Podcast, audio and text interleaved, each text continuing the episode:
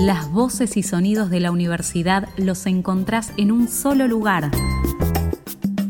Un tref a la carta.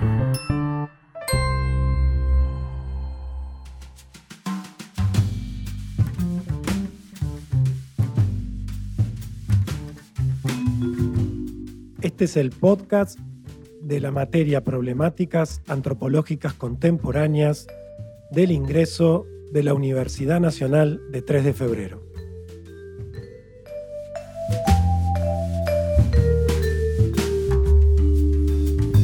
Gente, ¿cómo están? Mi nombre es Ignacio Testaseca, soy profesor de la materia Problemáticas Antropológicas Contemporáneas del ingreso de la UNTREF.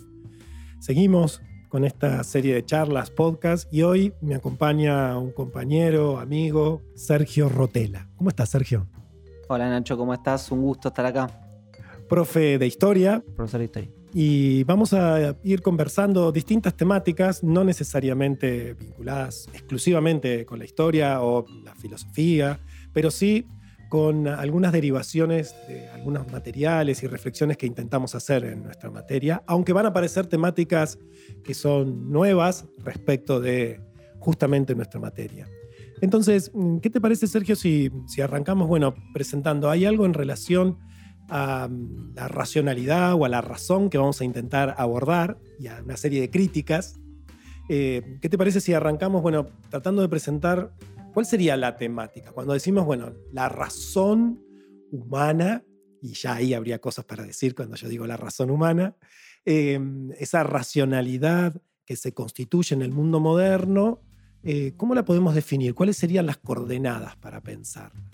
Bueno, habría que pensar ahí, ¿no? Esto, qué coordenadas le podríamos, eh, podríamos usar para llegar a, a definir qué entendemos por razón creo que quizás una de las, de las primeras líneas para acercarnos a esa idea puede llegar a ser la, idea de certeza, ¿no?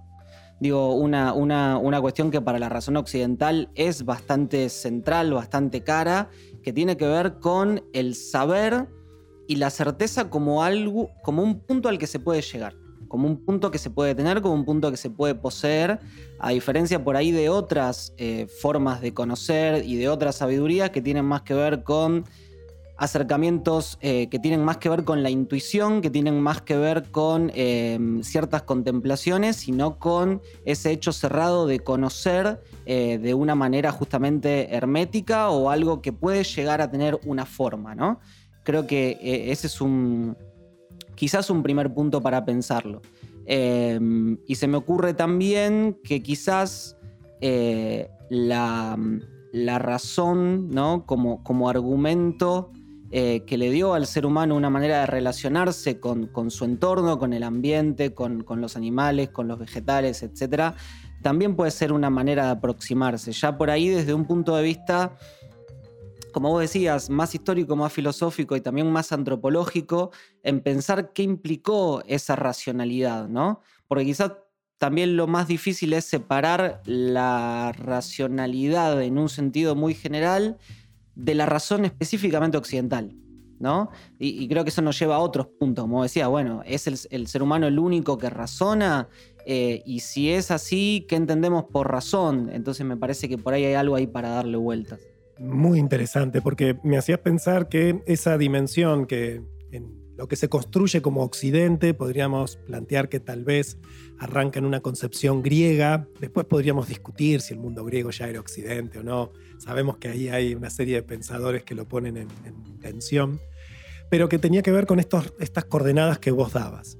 Y después por otro lado tenemos ese mundo moderno, eurocentrado, donde esa idea de racionalidad o una idea de racionalidad escindida del cuerpo, escindida del resto de las especies, eh, bueno, obviamente se expande en el mismo proceso de la colonización y la conquista. Ahora bien, entonces esa dimensión puede ser puesta en crítica justamente porque terminó siendo la hegemónica y no la única forma de abordaje de un conocimiento racional por los distintos pueblos de la humanidad. Totalmente, sí, te escuchaba y se me venía a la cabeza por ahí los aportes de Dussel, ¿no? de, Enrique Dussel, sobre todo a la hora de, pensar eh, cuándo empieza la modernidad, ¿no? Digo, parafraseándolo medio desprolijamente, Dussel en algún momento, ¿no? En, ese libro, en El encubrimiento del otro, 1492, dice algo así como, bueno, el comienzo de la modernidad fue Bartolomé de las Casas diciendo que eh, los indígenas americanos eran humanos porque pensaban, ¿no? Con lo cual, creo que también ahí es interesante poder discutir la idea de modernidad. Digo, generalmente llenamos a la idea de modernidad de un montón de, sentidos comunes que tienen que ver con la idea de progreso, la historia de un avance lineal eh, a lo largo de la humanidad, esta idea de salir de un punto para llegar a otro, ¿no? A me lleva a B, em, y tantas otras cosas. Y quizás lo interesante y lo que cierto pensamiento em, latinoamericano, de colonial, nos puede como ir aportando es justamente empezar a ver esa modernidad como un proceso que no tiene tanto que ver con em, la constitución de un mundo eh, que ha progresado, que ha avanzado, sino como un mundo que puede criticarse a sí mismo, ¿no? Que puede mirarse a, sí mismo y ser crítico con sí mismo, con el que está al lado, ¿no? Digo, volviendo a Dussel, cuando Dussel dice, bueno, Bartolomé de las Casas dice, che, acá no, no, no estamos tratando con animales, son seres humanos porque están dotados de razón. Para Dussel ahí está la, fundación del pensamiento moderno. Y, me parece interesante esa posibilidad de también ver la, modernidad y la historia desde otro lado. Muy bien, y en, esas claves, mm, o en algunas de las claves de lo que venís presentando, por ejemplo, ese pensamiento decolonial o pensamiento postcolonial, es decir, ese momento en el cual esa Mm, racionalidad única o de concepción hegemónica empieza a cuestionarse fuertemente, aparecen una serie de referentes importantes de un universo enorme, pero que en el trabajo que vos habitualmente venís haciendo y que nosotros en la materia también abordamos, ahí aparecen dos o tres referentes que por ahí podemos arrancar por ahí como para ver, bueno, cuáles serían las críticas y cuáles serían otras formas de pensamiento. Sí, quizás volviendo a lo que decíamos recién, ¿no? Es interesante pensar em, cómo esa crítica a la racionalidad occidental, moderna, eurocentrada, etcétera, tiene que ver, como vos decías, con haberse sostenido o haberse erigido como la única posible, ¿no? Em, y volviendo a tu primera pregunta de qué, características tendría esa razón, quizás otra de las características que tiene es la de em, haber fundado un mito que es este mito de podernos separar del mundo, ¿no? Digamos, Occidente em, se ha eh, alienado del mundo, se ha separado del mundo, ¿no? Eso que Weber llamaba el desencantamiento del mundo. Bueno, digo, el sujeto occidental se, separó del mundo para mirarlo, controlarlo, poseerlo, usarlo, encontrarle una utilidad y tantas otras cosas. Desde América, digo, en, los últimos, en las últimas décadas hay aportes interesantes quizás para poder pensar eso de manera crítica. Uno que para mí es interesante de pensar son los aportes de Castro Gómez, ¿no? Santiago Castro Gómez, filósofo colombiano de la Universidad Javeriana, que em, tiene un concepto que aparece en, muchas de sus obras, sobre todo a finales de los 90, principios de los 2000, que es esta idea de la ibris del punto cero, ¿no? Castro Gómez lo que dice de alguna forma es, bueno, el ser humano em, occidental moderno eh, cree que puede mirar el mundo como si el mundo funcionara mecánicamente, lo cual implica tomar distancia, es decir, así con palabras de las ciencias sociales, poder ser objetivos. Ahora, ¿qué implica ser objetivos? Bueno, digo, ahí también volviendo a lo que decíamos recién de Weber, separar la mente del cuerpo, es decir, eh, que la razón ¿no? E, esté siempre en un plano de superioridad respecto a los sentimientos, las sensaciones, la corporalidad y tantas otras formas de percibir el mundo que naturalmente, digo, le pongo signo de preguntas, eh, a veces el ser humano tiene. Eh, y me parece que esa idea de ibris del punto cero, de esa idea de alejarse, ¿no? Eh, la crítica a eso posibilita también la posibilidad de, empezar a pensarnos de otra forma. Claramente, porque esa idea de que hay un punto como de desbordamiento, ¿no? La idea de ibris es esa idea de, de algo que se excede, y a la vez es un punto cero porque parecería ser que ahí se inician los procesos de conocimiento. Por lo tanto, esa mirada que vos nos narrabas de, bueno, eurocentrada, universal, colonial, supone que ahí están haciendo una forma de conocimiento donde el sujeto es objetivo está en distancia y toda la realidad que existe es objetiva, puede ser abordada. Es decir, hay como un desdibujamiento de quién habla, ¿no? Entonces ya no estaría hablando el sujeto europeo, sino que está hablando, me animo a decir, la verdad, la realidad. Eh, complejo las implicancias en términos de los poderes en juego ahí, ¿no? Porque ¿cómo critico algo que no tiene que ver con un determinado posicionamiento, sino justamente con el punto de vista de la verdad universal? Sí, y cómo nos pensamos a nosotros mismos como humanos desde ese punto.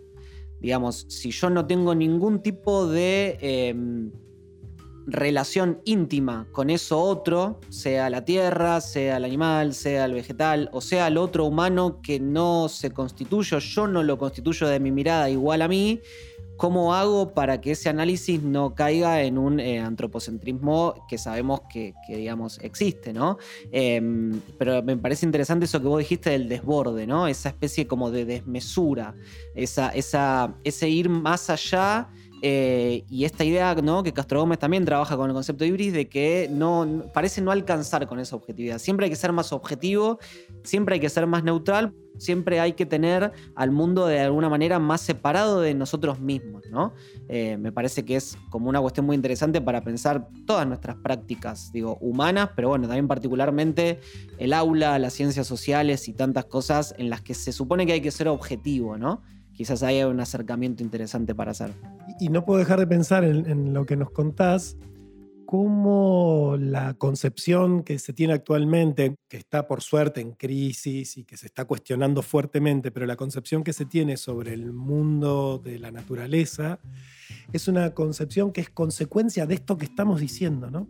Porque a veces da la sensación desde el sentido común que hay elaboraciones conceptuales o teóricas que están como por fuera de las formas de vivir. Y en realidad es justo lo contrario. Nuestras formas de vivir, de pensar que, bueno, un bosque es dinero para, o un lugar lo puedo prender fuego para, esa utilidad que tiene todas las formas de vida, porque finalmente el ser humano sería la coronación de un proceso evolutivo o de la creación, eh, subyace en esta dimensión. Porque si el ser humano es el único sujeto y el resto son solo objetos, bueno, puedo hacer con eso lo que quiera. Y de ahí a todos los problemas ambientales, entre otros, que venimos teniendo. Entonces, ¿cuál sería otra concepción? Porque parecería ser la más fuerte, más allá que está, insisto, ¿no? que hoy se la critica, pero ¿cuál sería otra forma de pensar la naturaleza, de pensar a los animales, de pensar todo lo viviente y lo no viviente que no sea posicionado en ese lugar objetual o de transformarlo en objeto. Sí, quizás ahí lo interesante, ¿no? Eh, es poder pensar eh, la categoría de sujeto, ¿no? La categoría de humano, la categoría de persona incluso, pensando en lo que nosotros cotidianamente decimos que no es humano, ¿no? Digo, un animal, una planta, eh, una piedra para determinada cosmovisión o un hongo. ¿No? Creo que ahí lo, interesante es justamente poder em, encontrarnos con ciertas epistemologías que nos plantean también otras eh, miradas y otros, otras perspectivas, ¿no? Eh, quizás ahí sí los aportes de, Vivero de Castro son como eh, también centrales para repensar algunas cosas, ¿no? Em, estamos, digamos, somos hemos heredado el pensamiento cristiano y occidental eh, y posteriormente darwinista, donde todos creemos que eh, somos animales que han ganado algo, ¿no? O sea, hemos ganado algo, tenemos un plus. Eh, ese plus puede ser la razón, ese plus puede ser determinada forma de nuestro cuerpo, de nuestra fisonomía, ese plus, si vamos por ahí a la, bueno, vos sabes un poco más, a las filosofías alemanas del principio del siglo XX, es el alma, es el espíritu, pero siempre partimos de la base de que hay algo más, ¿no?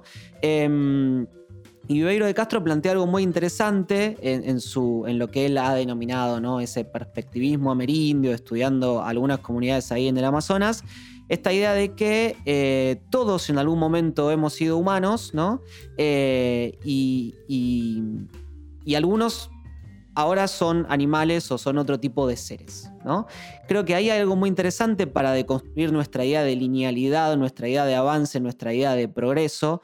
Em, no y creo que esto también es interesante como por ahí de aclarar dentro de lo que se pueda o dentro de lo que podamos pensar, no para pensar que todo es lo mismo, ¿no? Porque creo que también ahí hay una tentación bastante difícil como de abarcar. Bueno, esa planta no es lo mismo que yo. Sin embargo, lo que plantea Vivero de Castro es en la medida en la que, sobre todo el animal, tiene una percepción suya de un yo y de un lugar en el mundo, creo que eso es algo interesante lo que dijiste, rescatar ese lugar en el mundo, todo ser que, que tenga esa conciencia de sí mismo es un humano. Con lo cual ahí la idea de humanidad empieza a ser otra, ya no definida por una esencia, ¿no? Creo que ahí hay algo también muy interesante que tiene que ver con dejar de pensar que hay algo esencial que nos define como, como humanos, eh, sea algo físico, sea algo espiritual o metafísico.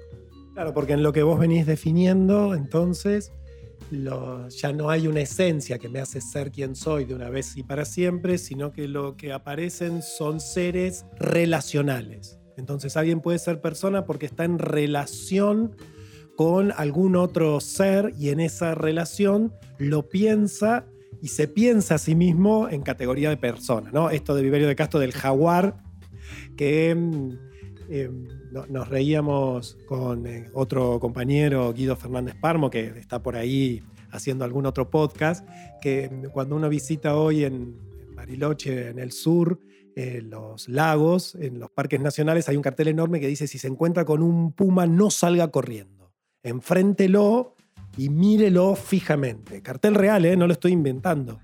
En Bariloche.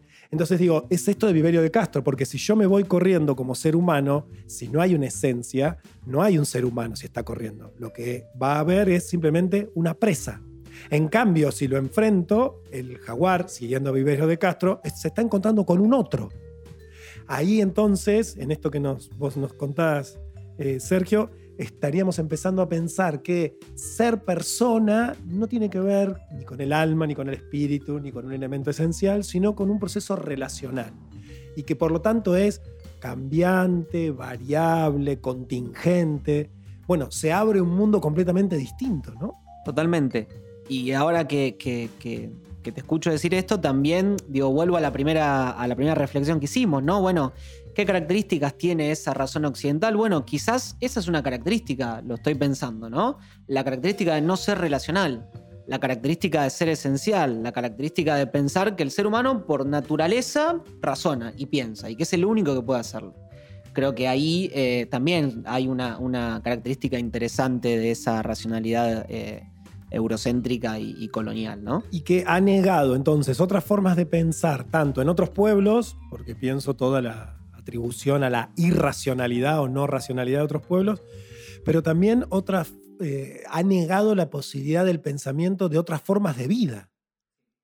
Porque entonces eh, ya no habito un mundo donde soy la corona, el último punto de la creación, sino que soy un elemento más en un mundo de relaciones donde sin eso tampoco puedo vivir, ¿no? Porque si hay algo de la concepción por ahí de los, eh, de los pueblos amazónicos es la interrelación de todo lo que existe.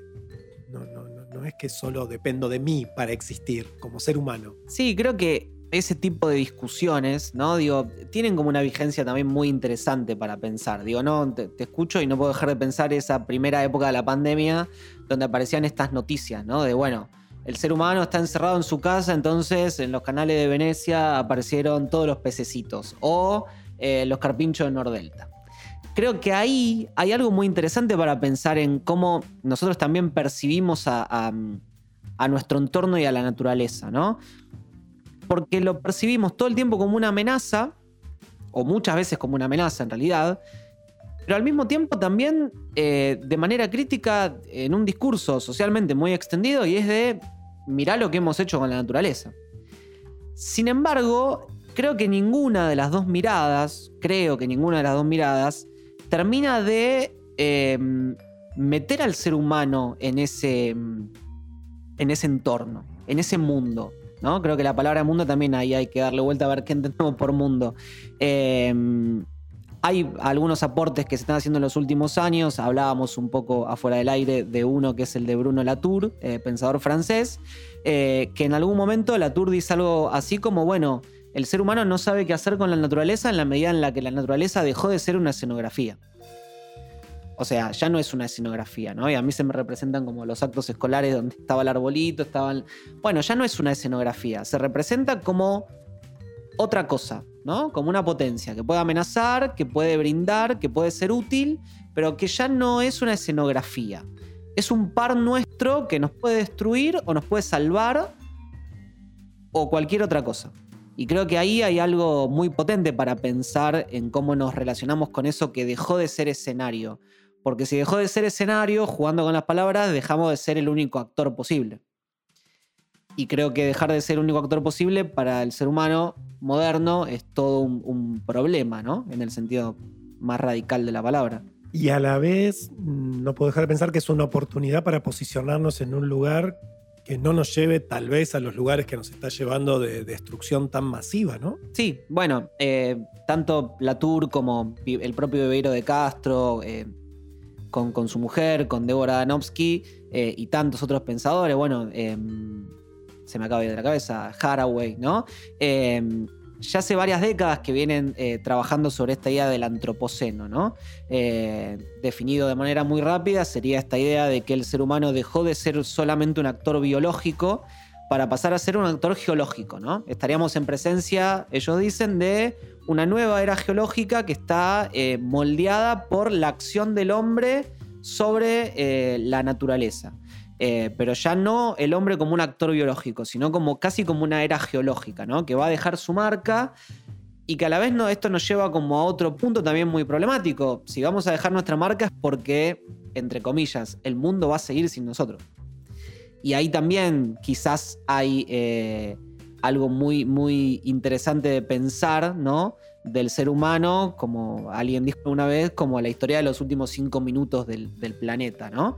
Eh, y no como el único actor posible en este, en este mundo. Bueno, me quedo y esperamos que los que estén escuchando y las que estén escuchando también pensando todas las implicancias de esto que venimos diciendo. Eh, no puedo dejar de pensar en una herida narcisista tremenda si somos solo esos cinco minutos y a la vez lo fascinante de ser parte, que el valor no esté en nosotros mismos, sino justamente en ese todo que configuramos en términos de la concepción, hasta me animo a decir de la propia materia. ¿no? Sí. Bueno, Sergio, muchas gracias. No, por favor, un gustazo. Nos vemos.